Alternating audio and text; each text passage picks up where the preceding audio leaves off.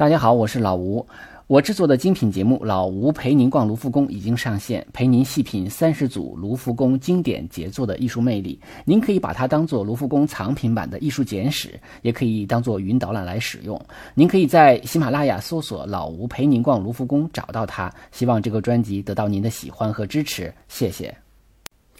大家好，这里是手机美术馆，我是老吴啊，也欢迎大家订阅公众号“手机美术馆”，会有更清晰的图片，然后还有其他的比较丰富的内容。今天呢，我们恢复常规节目的录制啊，我们这期呢介绍梵高的画啊，那么就是大家都知道，呃，梵高比较喜欢画花朵是吧？那么我们就介绍他画的两个花的系列。新年已经过了，春节也不会太远了，那么我们选择花啊来迎接这个春天吧。梵高的基本生平，我们在手机美术馆的第二十四期中已经介绍过了啊，那么在这儿就不再赘述了。梵高画了很多很多的花啊，很多种类的花啊，最著名的有向日葵，还有杏花、桃花、梨花、梅花啊，紫丁香、鸢尾花、红罂粟，呃，还有这个呃雏菊啊，粉玫瑰，呃，还有剑兰、夹竹桃、紫罗兰等等等等吧。当然也可能跟梵高出生的这个国家啊有关系，因为我们都知道，呃，荷兰是花的国度啊。但是有一点比较奇怪，就是荷兰的国花郁金香很少出现在啊梵高的画中啊，就几乎都没有见到啊。可能他画的有一些花田，远远的是郁金香，但是这种近距离的郁金香啊，基本上没有见到他画啊，不知道是什么原因。那么，呃。梵高画这个花呢，我们想想也其实也不意外啊，因为，呃，一方面我们都知道，其实梵高呃呃画不起人物，他要是画人的话呢，他就得就得就是花钱来雇模特是吧？所以他也呃没什么钱，然后他就画自己啊，画要么就画花吧，花也是一种生命嘛。而且呢，他的出生是在农村嘛，对自然呐，对花花园呐，对这这种自然界很熟悉啊，小的时候。母亲在打理花园的时候总带着他，而且还教他一些花的知识啊，所以他从小就对于花有着很细致的观察。嗯，这点有点像咱们，呃，齐白石啊，小的时候对对于鱼虾啊这样的一些比较细致的观察，还有草虫，对吧？那么我们呃今天呢主要介绍的是这个鸢尾花。我首先说个题外话啊，就是呃我小的时候呢，身边呢有些小伙伴儿。呃，其实他们就用这个鸢尾花来制作钢笔用的墨水啊，因为它经过这个水的浸泡之后，颜色会很深啊，那么可以变成很漂亮的蓝色的墨水儿啊。当然，这是一种非常天纯天然的了。那么我们那些小朋友们就叫它钢笔水花。啊，其实就是鸢尾花啊，只是我们不那么叫而已。而且咱们中国还有一种叫做马兰花的啊，其实也属于鸢尾花的一种。而且呢，鸢尾花是法国的国花，啊，而法而这个梵高呢，主要创作是在法国，所以他对鸢尾花的偏爱呢，也有这么一层原因啊，他可能是很喜欢法国。呃，另外还有一点啊，就是鸢尾花在基督教的图像学中呢，嗯，也有其特殊的含义。啊，我们都知道这个鸢尾花大多数是三个花瓣啊，所以通常在宗教中呢，它它的这个意味叫做三位一体啊。我们都知道这个梵高是一个很虔诚的基督徒啊，所以啊，在他的创作的思路中呢，就是这些带有宗教意涵的东西啊，都是潜移默化的。另外啊，我们都知道这个在印象派和后印象派的这些画家中呢，他们很多都受日本浮世绘的影响。啊，之前在《无聊艺术》与廖凡老师对话的时候，他就讲过，说日本的《异世物语》中有个八桥式样，这个式样中就有鸢尾花图啊，说是不是也有可能对梵高产生了影响？呃，但是我不知道这个具体有没有就是很明确的这样的直接的影响啊。但是确确实实，比如说偶然间看到了这个日本林派大师啊尾形光林的屏风画，叫做《燕子花图》，啊，那我就觉得这幅画。的这个构图啊和画法啊，确实跟，呃，梵高画的呃鸢鸢尾花很像啊，因为这个燕子花就是鸢尾花嘛。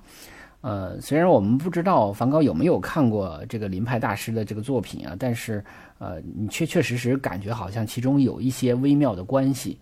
啊。再就是像日本浮世绘一些比较紧凑的构图啊，也对梵高产生了影响。啊，而且呢，它这个勾勒轮廓的这个线条很粗，颜色很重，而且取景上呢，它舍弃了天空还有远景，啊，而且呢，反倒成就了这个画面的色彩比较鲜艳呐，线条比较活泼啊，等等等等，这都是受日本浮世绘影响的一些特点。鸢尾花的原作呢，收藏于美国洛洛杉矶的盖蒂中心啊。我在那个洛杉矶呃旅行的番外篇中也讲过。呃，这幅画呢是呃一八八九年的五月份创作的。你看这个时间，呃，如果说知道这个他的生平的话，就知道他是啊已经进了圣雷米疗养院啊，就是我们说的疯人院。那么他进了这个疗养院以后，很快啊，在一周时间之内，大概就画了这幅画。而且我们都知道，鸢尾花本来也是五月份开花，所以呢，确实是正当时。那么从题材上来说呢，啊，我们刚才讲了有宗教的背景，日本浮世绘的背景啊，有什么这个背景那个背景，还有他喜欢花。那还有一个原因就是正当时令啊，也就是那个时节就开这个花。所以某种意义上讲，这也是他呃进入圣雷米疗养院之后的最早期的作品。而且特别巧的是呢，他离开。呃，圣雷米疗养院的时候呢，就是说他最最后的一批作品也也有一幅鸢尾花啊，那幅鸢鸢尾花收藏在这个梵高博物馆。那么我们看这个画面，那这个画的第一的感觉就是，哎，这里边好像有一朵白花啊，因为这朵白花非常的突兀啊，就是在一堆蓝色的花朵中啊，直挺挺的就出来一个白的，是吧？左侧的这个白花啊，也没有什么叶子啊，所以我们就会自然而然的感觉到在潜意识层面中。好像这朵花有特别的意义，因为我是个不可知论者啊，所以我不敢说这朵白花是梵高特意拼上去的。那也许花丛中就是有这么一朵白花，也未可知啊。或者说，嗯，梵高恰恰好好看到这朵白花伫立在一堆蓝色的花中，他觉得啊很巧妙，很有一种特别的效果，才决定画下这个有据的有这样的一个局部，因为。嗯，因为这个梵高他不是一个学院派的那种画家，所以他在构图啊，在色彩的运用上，他不一定是遵循那种构图的常理的啊。我看到的资料也有会说，嗯，说这朵花跟最右边有一个淡蓝色的花形成呼应啊。我个人觉得这有点过度阐释啊，过度分析啊，这就是用那种非非常四平八稳的分析的方法，可能就喜欢找到这样相对应的关系啊。我还是那句话，这个梵高啊是个野路子，他并不追求画面的和谐啊，他不会像那个学院派那种画的那种陈词滥调的那些规矩来创作的。那么这朵花截然独立的意义呢？我们说，嗯，也许是一种暗示，也许是梵高有这样这样的一个选择，发现了这朵花，所以呢，它这种很独立的意味呢，应该讲远比从视觉角度上与某一个什么浅蓝色的花形成呼应更有意味，就是它孤立比它跟别的呼应更有意味，也更合理，对吧？我们可以从这样的一个角度去想的话。啊，也觉得没有必要那样的去过度阐释。虽然说我们说整个这个蓝，呃，鸢尾花是以蓝色为主的啊，但是确实是也有白色的鸢尾花。但是我们说这样的一个单独的一朵白花，很突兀的出现在一堆兰花中，那么感觉更像是一种变异，甚至是有一种暗示啊。当然，我们可能感觉还是潜意识的一个东西，说，哎，我好像跟你们。啊，虽然并非异类啊，我只是不太相同的那一个 那种感觉啊，就是很很有个性。那么我们通通篇看下来，整个这一幅画面上的话，哎，这些花感觉一个一个的都好像是一个一个的人，对吧？花瓣的姿态像是人头和脸啊，都甚至有一些个性啊。实际上这也是跟鸢尾花的这个这个花朵本身的那种很那个形状很有特点有关系。它真的有点像人的一张张的脸。有的像是傲然挺立，有的是扫眉大眼，对吧？有一簇簇、一堆堆的啊，这种感觉啊，有的有点慌张，有点焦虑啊，所以它不是那种传统意义上给我们的那种花的美感啊。有的时候我们喜欢花，是因为喜欢它们的色彩啊，喜欢它的那种那种美好啊。但是这个你说它不美也不对啊，它也是很美的。但它的重点并不是美，而是一种赋予它一种灵魂的张力。其实我们看梵高的画都是这样的啊，就是不光是这个鸢尾花，包括向日葵，包括杏花，包括桃花，都是这样的。所以它不是以那种美或者好看为核心的提炼或呈现，而是一种注入生命的创造。那大多数的画，那这个这个这个画面中呢，大多数的花是被叶子簇拥着。那相比起来，那这个白花的叶子很少，它梗着啊，叫。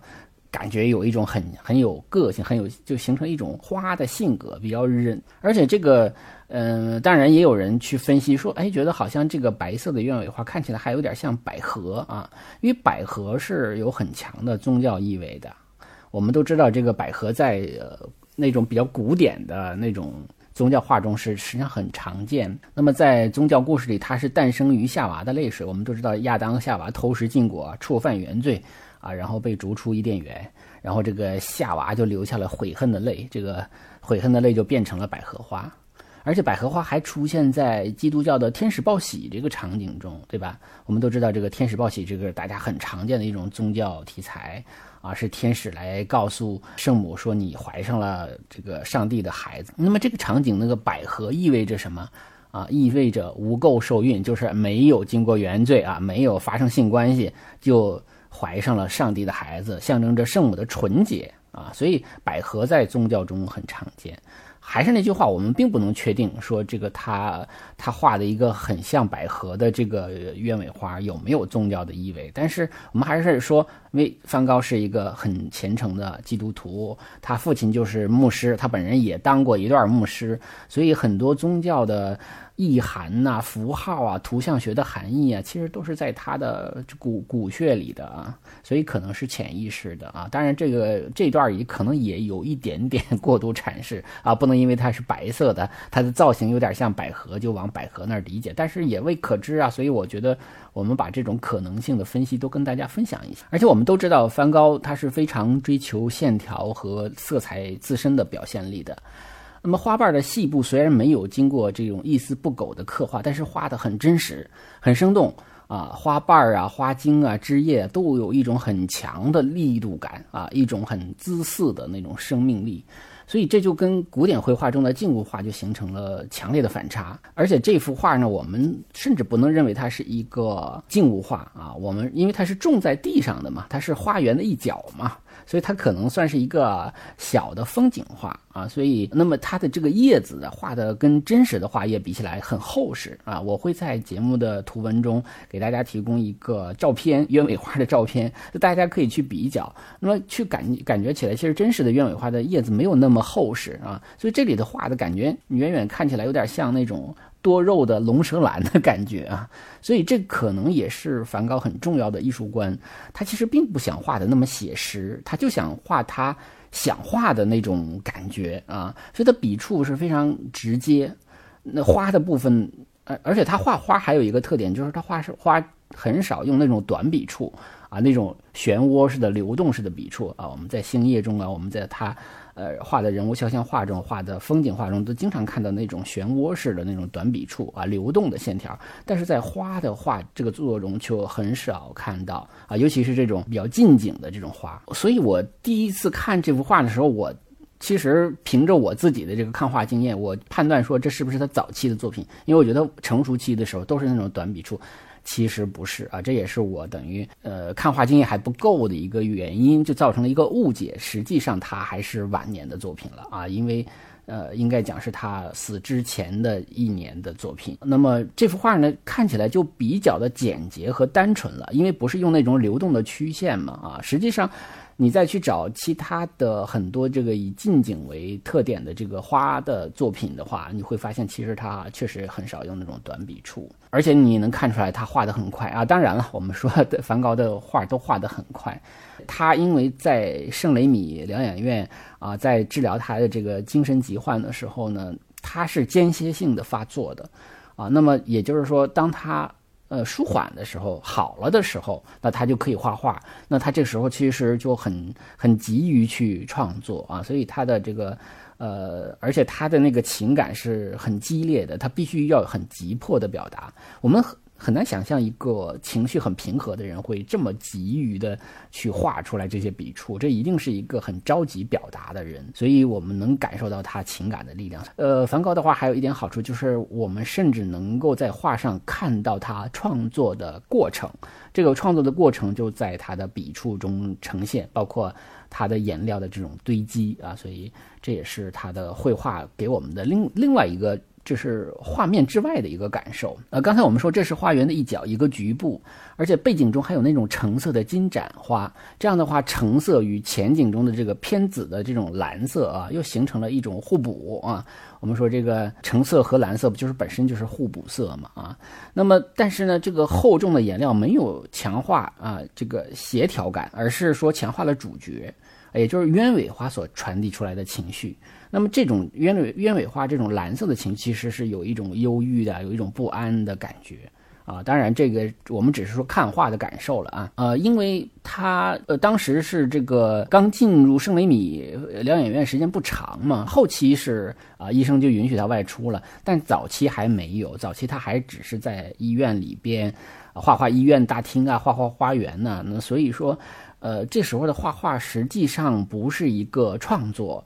啊，可能是一种治疗啊，可能是一种呃练习啊，所以这个并不是一个可能在他眼中并不是一个当做重要的创作来做的啊，但是呢，他却歪打正着的成为了一个特别动人的这么一个作品。当然，在他的眼中啊，因为他是一个很热爱自然的人，所以大自然给他带来了更加鲜活、更加有力度的感受。那么这些花给人的感觉虽然很强烈啊，我们刚才说不是一种寻常意义上的美，而是一朵一种一种力度，一种张力。他的画很少展出，有的时候是因为时间错过了，有的时候是因为他自己没有准备好，没有满意的作品啊。当然还有很多的时候是人家不要他的作品。直到一八八九年的时候啊，在就是他才有两幅作品展出啊，一个是我们在上上一次讲梵高的时候讲那个罗纳河上的星夜啊，就是奥赛美术馆的那个星夜。呃，还有一幅就是这个鸢尾花，是在一八八九年在独立画家的展览。这个独立画家展览还不是印象派的展览，这个是由修拉和呃西涅克啊点彩派的两位画家所创办的。那么办到一八八九年的时候是第五届，他是在这个呃展览上展出的。那么他把这个画呢寄给弟弟提奥，那么也是想告诉弟弟说，我恢复的还不错，挺好的啊。然后他弟弟也很喜欢喜欢这幅画。那么不管怎么说吧，就尽管没有大红大紫，但是总算展出了呀，也不错。然后第二年的一月又送了几幅画去比利时参加展览。那么也是在那个第二年的这个展览上卖出了其生命中唯一的一幅这个呃画作啊，这个红色的葡萄园。嗯，现在在莫斯科的普希金啊这个造型艺术博物馆中啊收藏。后来其实他又参加了独立的艺术展啊，而且当时莫奈已经非常非常认可他了。但是因为很快他不就自杀了嘛，所以他也没有看到自己真正意义上被。广泛认可的时候啊，因为卖画只卖出了一幅啊，然后画展其实也参加了，不过就这么两三次。而且在这个画中呢，我们还能看到呃，Vincent 这个签名啊，签在了右下角啊，签在了一个花的叶子上。签名有时候也是我们欣赏艺术的一个很重要的组成部分。啊，包括梵高在内的很多画家都会把签名当做画的一个一个组成部分哈。嗯，有比较低调的啊，就就是其实梵高这个就算低调的，因为他用的颜色啊是这种呃跟鸢尾花是同一个色呃颜色，然后签在这个页面上，其实你不仔细看的话也未必看出来啊。这种这种，其实我举个简单的例子，就是咱们中国像。呃，宋代的画家范宽，他的画的这个《西山行旅图》啊，他就把名字签在了树林的这个枝叶间；他画的《雪景寒林图》，就是把这个名字签在了树干上。所以，呃，很早他其实就开始签名了，但是他还是很巧妙的把这个比较低调的啊，就把自己的名字隐去了啊。但实际上能找到，但是作为一个自我的标签。但是也有一些相对比较高调的，或者叫做我个人存在感更强的，他会对签名进行。啊，它不仅不隐藏，而且它要进行一个设计，比较熟悉，像丢勒啊，丢勒的这个签名就是 A 和 D，他做了一个类似于现在一个平面设计啊，在他的很多画中都有这样的一个签名。然后你像宋徽宗，大家都知道天下一人，对吧？这样的一个签名，八大山人。啊，那个那个，把八大山人写成，呃，又像哭又像笑的那样的一个字，啊，叫非哭非笑，哭笑不得这样的一个签名，或者叫哭之笑之啊。总而言之，啊，就是这个签名就成了他的一个标签。所以我们说看中国画啊，而且尤其是看中国画，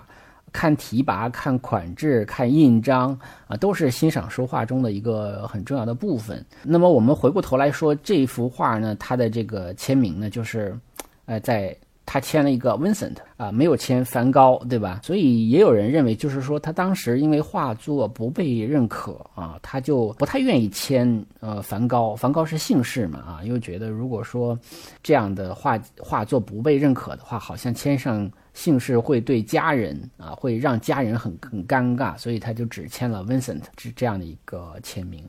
而且这个画呢很有戏剧性的是，他在。呃，画完将近一百周年的时候啊，在一八一九八七年的十一月啊，那么这个时间啊，其实如果大家查资料的话，会发现啊，有很多资料说它是一九八八年卖的，但实际上应该是一九八七年卖的啊啊，因为这个时间是准确信息来自于盖蒂博物馆的官方网站啊，所以我觉得这个时间应该是最准确的啊，不是那些文章里写的时间。那么他在拍卖会上拍出了当时史上的最高价。啊，五千呃五千三百九十万美元，啊，当时呢卖给了法澳澳大利亚的一个富商，叫艾呃 Alan Bond，但是这位老先生买完了之后呢，拿回家之后又凑不齐钱啊，他可能应该是分期付款的，啊，后来又把这个画呢又。还给了这个苏富比拍卖行啊，苏富比拍卖行呢，一九九零年又把这个画转卖给了盖蒂中心、盖蒂博物馆。那么，如果按照货币的这个贬值等因素来看的话，那么这个价格其实也是创了一个历史的新高啊，是非常贵的一个价格。我们还有另外一幅鸢尾画可以看啊，其实他画了好几幅啊，那么其中。另外一幅在阿姆斯特丹梵高博物馆收藏的这个黄底儿的哈，这个鸢尾花呢也比较知名，而且这幅画也很有幸的看了两次啊，一次是在纽约大都会搞特展的时候把它借展啊，正好我也碰上了，后来在梵高博物馆又看过一次。那么这幅画呢，就是用了大家非常熟悉的梵高的配色啊，就是黄色和蓝色，那么把底儿呢配成了这个黄色。那么这幅画是在他呃离开这个。呃，圣雷米这个疗养院之前，也就是呃，相当于就是最后的一批作品啊。那么这幅画呢，是这个他的这个画法呢，是有点像他画的向日葵啊，但是呢，又用了这种蓝色和黄色的对比，这样的话，这样的配色是比较符合这个梵高的一个特点的，因为他又画成了一个静物画嘛。当然，他的画法也是说，哎，一种比较鲜活的鸢尾花和那种，呃，有有有点这种衰衰衰败的这种鸢尾花，也都画在这样的一幅画中。其实，这个倒用了一点点古典绘画静物画中的一些特点啊，因为古典静物画画这个花的时候呢，经常是把这种啊要蔫蔫掉的了哈，要萎要枯萎的了哈，这种画和这个鲜活的画要画在一起，因为它也要形成一种。啊，宗教寓意要提示人们，这个死亡是不可避免的啊，要有这样的一个话题。当然，这个画呢，嗯，它的这个它是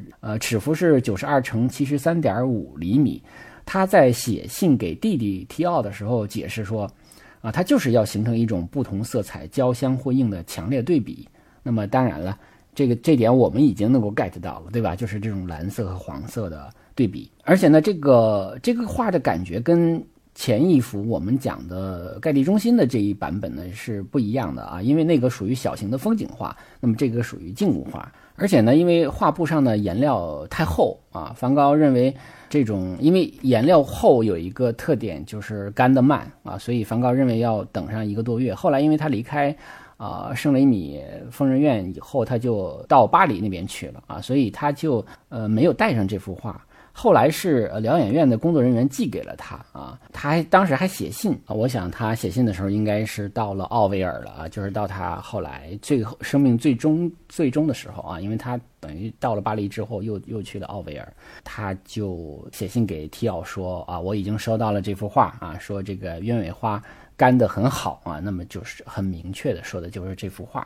那么这这个鸢尾花本身，它的这个里边是不是有宗教意涵啊？以及它跟梵高在圣雷米疗养院啊所经历的这一切啊，都会给人以非常强烈的这种感受啊。尤其是这花呢，呃，这幅画呢，它的花又是很漂亮，色彩很鲜艳啊，同时呢，又它的这种很草，就是很粗率的这样的一个构图上呢，它会给人一种很紧张的感觉。啊，然后又会有这种很突兀的呃白色的花出现，所以它都会给人的感觉都是很奇妙的啊。那么这幅画呢，我就讲到这儿啊。我原本打算再讲一个花，但现在看来已经快半个小时了，我们就此结束。然后下一朵花，我们在下一期节目再讲。那最后还要说呢，手机美术馆的版权属于博主本人啊，未经允许不能在任何媒体平台上使用。希望大家继续通过各种方式啊，这个打赏、赞助啊、转发，还有这个购买直播微课五十五位大师的西方艺艺呃西方艺术史来支持节目啊。这个现在搜索五十五位艺术大师就能找到这个节目